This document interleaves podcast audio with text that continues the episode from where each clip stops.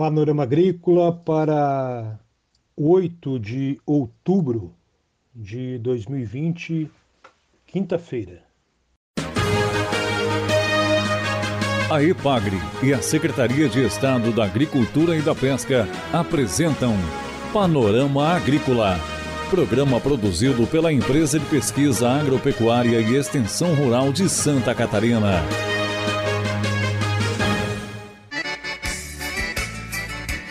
Olá, amigo ouvinte, este é o Panorama Agrícola de 8 de outubro, quinta-feira de lua cheia. A voz do povo quase nunca é a voz de Deus. Esse é o ditado do programa de hoje.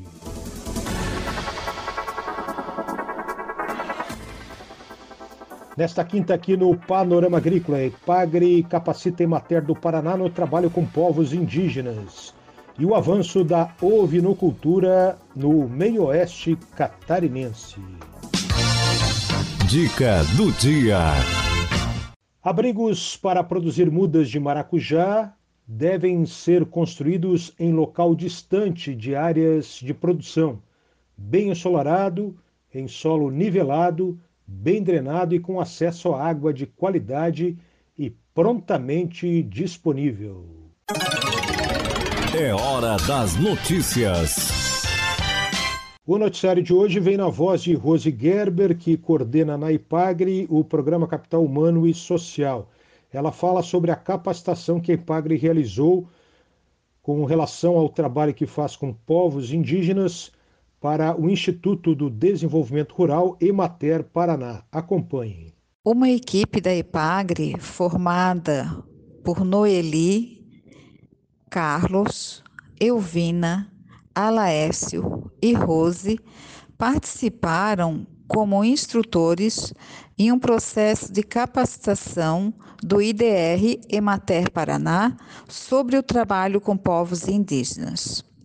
A EPAGRE recebeu esse convite tendo em vista que vem se destacando no seu trabalho com povos indígenas, seja no que se refere à alimentação para autossustento, a autoestima no espaço indígena, aos meios de comercializar os produtos junto ao PENAI, ou a própria produção leiteira, como é a experiência da terra indígena Chapecó, entre Rios e Ipuaçu. Na oportunidade, cada técnico da IPAGRE relatou sua experiência sobre os trabalhos que vem fazendo nas aldeias em que atua. Foram apresentados então trabalhos relativos à produção de alimento para consumo nas casas de cada indígena da aldeia, a organização do trabalho para que os produtos excedentes possam ser comercializados junto ao PENAI, que é a alimentação escolar, a organização dos produtores, seja de leite, seja da padaria comunitária na aldeia de Maruí, e também formas de melhorar a produção e os, elaborar os produtos de limpeza necessários para manter a higiene, a limpeza e a alimentação sadia nas aldeias. Outro aspecto apresentado foi a construção de fontes para proteção de água, para que os indígenas tenham em suas casas água de qualidade e bem cuidada. Esse convite foi feito pelo IDR do Paraná, que tomou conhecimento da experiência da IPAGRE desde o programa Microbacias 2, em que se passou a trabalhar com povos indígenas a partir da elaboração de um plano de trabalho de cada aldeia. Naquela ocasião, os indígenas nos colocaram o que, que entendem como um perfil para um profissional trabalhar com indígena. Conteúdo esse que também abordamos com a capacitação na Emater do Paraná.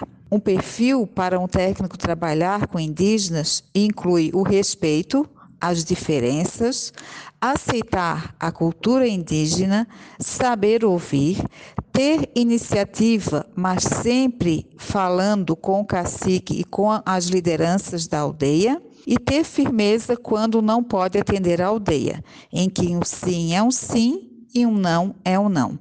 Esta clareza, segundo os, segundo os povos indígenas, é central para que eles saibam de fato o que, que podem fazer em seus projetos e o que não têm condições de alcançar. A capacitação foi realizada em quatro horas de trabalho e pôde-se apresentar as experiências em duas aldeias. Uma, a de Maruí, Tecoá Marangatu, que fica no sul de Santa Catarina, e a outra da TI Chapecó, que pega a área de abrangência dos municípios de Entre Rios e Ipuaçu e é a maior terra indígena do estado de Santa Catarina. Ou seja, abordamos as experiências com o povo guarani e com o povo caigangue. E a avaliação da Emater do Paraná foi excelente. Essa Rose Gerber, da IPAGRE, do Capital Humano e Social, falando aqui no Panorama Agrícola. Confira a entrevista de hoje.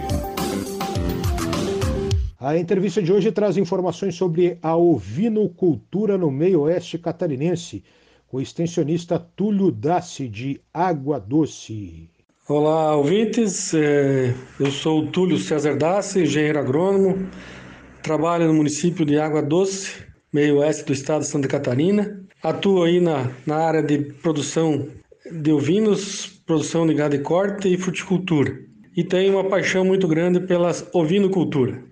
O trabalho que a gente desenvolve aí no, na ovinocultura vem do projeto estadual da IPAGRE, é, onde se, se direciona a produção de carne, leite lã através ou na base de pastos perenes. Nesse ímpeto aí do programa estadual, nós temos um programa uh, regional na UGT do Meio Oeste, onde nós trabalhamos então produção de carne e lã em ovinocultura à base de pasto.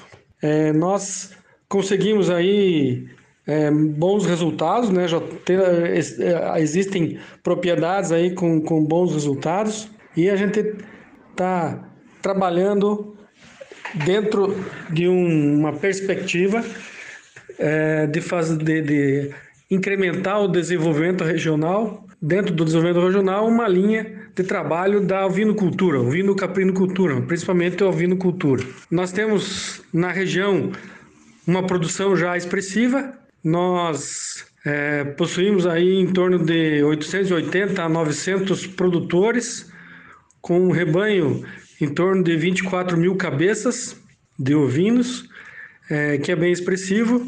É, o próprio município de Água Doce tem em torno de 140 produtores, com mais de 9 mil cabeças de ovinos, então já é uma produção expressiva e depende mais agora a gente implementar um número maior de produtores e organizar a cadeia produtiva.